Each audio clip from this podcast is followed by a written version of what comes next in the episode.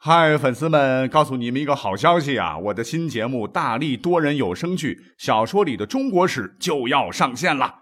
想要了解新节目或者跟我互动聊天，赶快来加入 VIP 粉丝群，入群二维码就在本期节目的声音简介中。你也可以添加我的小号，拼音大历史加六零六 D A L I S H I 六零六，然后拉您入群，我在那儿等你。管他正史野史。这里只有大历史，大力讲的历史正在播出。大家好，欢迎收听本期节目。上期呢，咱们讲了家规家训的故事，呃，有正儿八经的故事啊，也有一点奇葩家规的内容。那时间关系呢，其实上期有些内容没有讲完了，所以今天呢，我们再补讲一期啊，专门讲几个古代奇葩的家规。看时间吧，能讲几个算几个。既然是讲故事啊，就请各位把小凳子。摆好，坐好啊！咱们就直接开场了。话说呢，在三国时的魏国，那有个历史人物啊，唤作韦诞。他他老人家是干嘛的呢？啊，乃是历史上一位著名的书法家，楷书尤其写的特别好，最擅长于题匾额。那我们都知道，匾额都是挂在高处啊，字儿写的漂亮，然后写好呢，往上一挂，相当提气呀。所以呢，当时魏国重要的这个宫殿庙宇，所有的匾额基本上都被他老人家给包圆了。可是，作为一代著名的历史上有名有姓的书法大家啊，您知道他给后人们立的家训是什么吗？那很多朋友会说，那人家大书法家肯定得让子孙好好的练字啊，啊，字如其人呢，好好修身呢，将来再多出书法大家呀。嗯，其实各位啊，只说的一半。他们家的家规呢，跟书法写字是有关的，可是后半段完全跟大家想的不一样。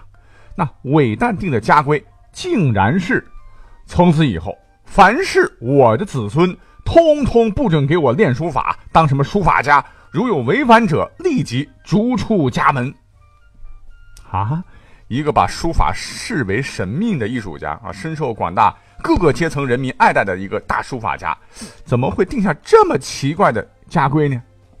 其实呢，这边有一个特别有意思的故事啊。那刚讲了，他不是三国时期魏国人吗？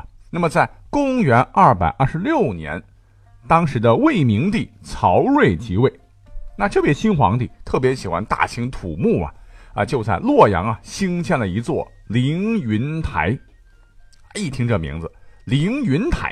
凌驾于云端之上，啊，可以想见这个建筑肯定是高大雄伟了。那等这个台建好之后呢，啊，还得需要点缀呀。那就按照惯例，建筑上所有的匾额准备都让韦诞大师来题写。那韦诞本来也是很开心的。那皇帝如果看见我的书法，肯定又是大大的赞叹一番喽。那赏赐少不了，那这次要传播开来，我的名气在全国可就更大了啊。可是让他万万没想到，啊，这一回他的老命差点就没了。怎么回事呢？刚讲到这个匾额需要高挂呀，因为它是古代建筑的必然组成部分啊，相当于古建筑的眼睛，悬挂于门屏上做装饰之用，来反映建筑物名称和性质，表达人们的义理、情感之类的这种文学艺术形式。既然是悬挂，一定是挂得很高嘛。让大家伙儿都得仰着脖子看得到嘛，也凸显了一种气势。在以往呢，匾额都是底下这个作者先题好字，然后再把匾呢给挂上去。可这次呢，凌云台不知道咋回事啊，负责这块工作的这个工作人员估计是个二把刀啊，竟然把这个上好木料、精雕细琢的这个匾额还没题字儿呢，就先给挂上去了。啊，这还不是一块儿啊，有很多块都先搞上去了。可这下就要命了，因为高处固定好，可不好再摘下来了。那皇帝着急呀，那盖好的楼台我要验收啊，你这牌匾都是空的，肯定我这关是过不了的呀。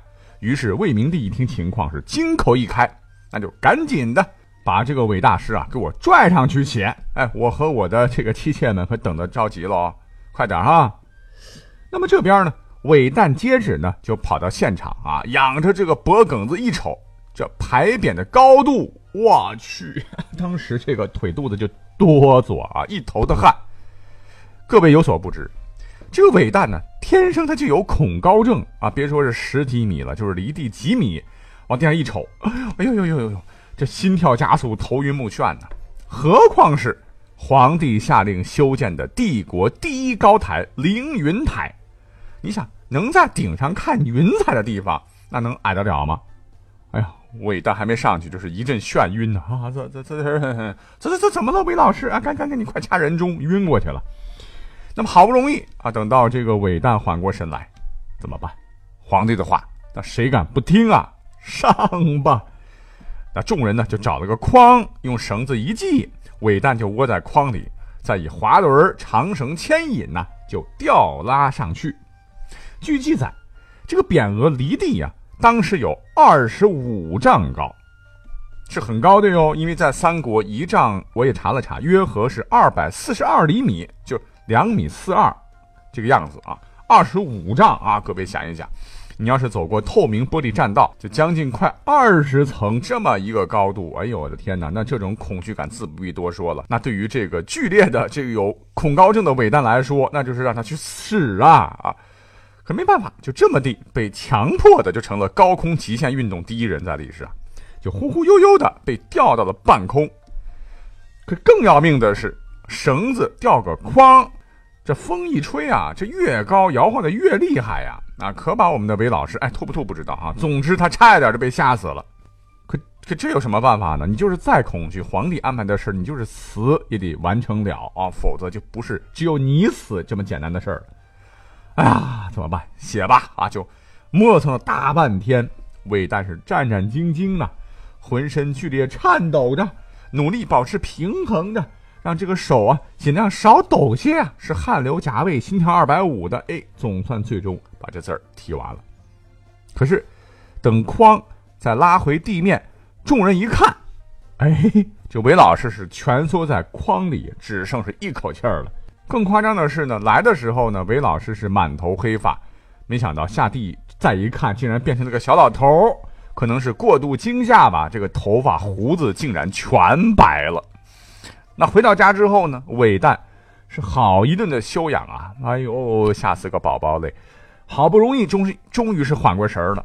他呢也是越想越气呀，一气之下就把自个儿的笔一把火全给烧了，又在第一时间呢把自个儿的儿孙全部召集来，斩钉截铁的下了这条家规，那就是为了自个儿的生命安全啊！以后我们韦家子弟谁都不准再练书法，尤其是楷书。违者即刻逐出家门好残酷啊！讲到这儿，我倒觉得这个家法倒不是那么奇葩了，而是这样的工作方式能把一个人逼成这样啊，瞬间白了头，实在是太奇葩了。好，那七八家规啊，不止这一条了。那上期包括刚才讲的，这都是名人名家的哈。那么下面呢，就再来讲一个皇家的故事吧。因为皇家那也是家呀，那皇族那也是人呢，也得有家规啊。可是，在历史上，有一个朝代，那这个家规定的非常奇葩，真是害惨了自家的公主们呐。那么立下这个家规的呢，不是别人啊，正是我们都非常熟悉、讲过很多遍的明朝的开国呃家这个草根皇帝朱元璋。话说呢，他刚登基啊，经历了千难万险呐。终于坐上江山，那为了江山永固啊，他想的还挺美啊。我呢，必须要结合一些教训，我要立很多的家规，哎，让我的这个后世啊，能够代代相传，把我这个皇帝大位传下去。可他没有想到，他当时立的很多家规，给后世都埋了很多个大坑啊！啊，我们今天就单讲啊，他对自个儿女儿们的好了啊，因为时间关系。那你看看啊，历史上啊。有很多的这个外戚干政啊，公主等女子乱政啊，所以朱元璋当时就想啊，我老朱从一开始啊就得把这条红线给定好，哎，绝对不会让历史的悲剧重演。于是奇葩家规就此诞生，那就是本朝公主只能嫁给平民。那如果是官员或者是官员的孩子想娶公主，可以，但是家里所有的人就不能够在朝为官了。那已经在朝为官的怎么办呢？马上退休，安享晚年。这一下啊，哪怕是不嫁给平民，失去权力，那朝廷上的文臣武将谁能愿意啊？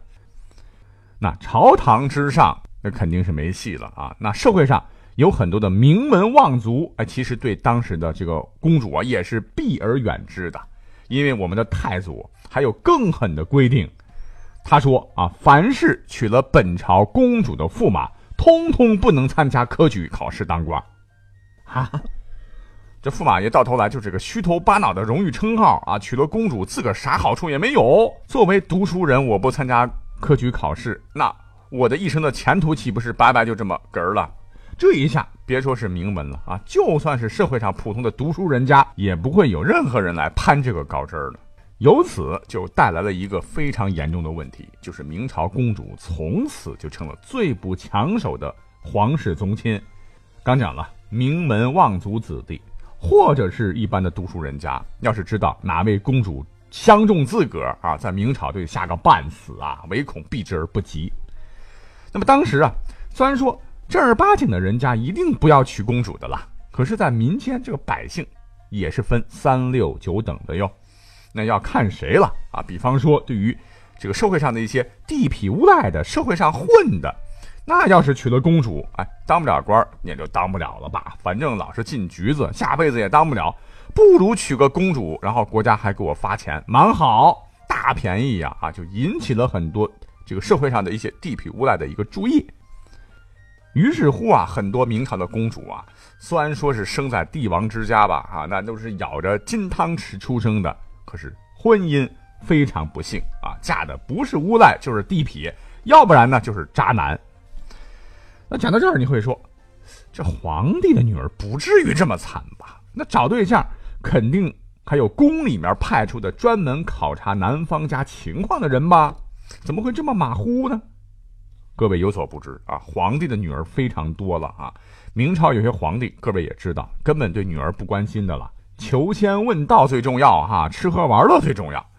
再加上呢，派出的物色驸马的那都是宦官，那宦官呢有些品行很不好的了啊。五品无赖，这个长得不好的，哎，只要你能搞来钱，看谁的这个钱给的多，你贿赂一下，哎，这事儿就八成搞定了。当然了，也不是说啊，这个社会上啊，长得帅的、聪明的、人品好的男子想娶公主是不行的，可以啊，啊，关键是人品好，你就不愿意贿赂那些宦官，那你不就被刷下来了吗？啊，所以这么说吧，啊，公主们的婚姻生活那可就惨透了哈，都找了个歪瓜裂枣嫁的。比如说，在明孝宗的时候啊，当时有个大款的社会人呐，叫做袁相啊，因为有钱嘛啊，就一路撒钱，差一点点呢就把公主娶进门了。幸好当时有人就告发了啊，说这哥们儿是个黑社会呀，打砸抢出身呐啊，然后收保护费什么的。然后皇帝大怒，就亲自做主啊，把公主又指给了一个品德修养好的老公。那这还是命好的，其实还有很多很惨的，比方说在。万历的时候，万历皇帝的亲妹妹永宁公主，这是永远不安宁了。因为地方上当时有个人呢，给太监了很多钱，这公主就嫁了。问题是这个男人一直有重病啊，当时快死了。他想是跟公主结婚冲喜呀，没两天啊，喜没冲成，结果自个儿就先挂了。才刚刚结婚，驸马是命丧黄泉，这可怜的永宁公主就寡居了二十年，最终是郁郁而终。哎呀，你说惨不惨啊？除了这两位，还有这个，哎，我们这是开心的节目哈，这个悲惨的故事就不讲了吧啊。好，那么讲到这儿，奇葩家规第二期就先这么地吧哈。感谢各位的收听，时间到了哈，我们下期再会，拜拜。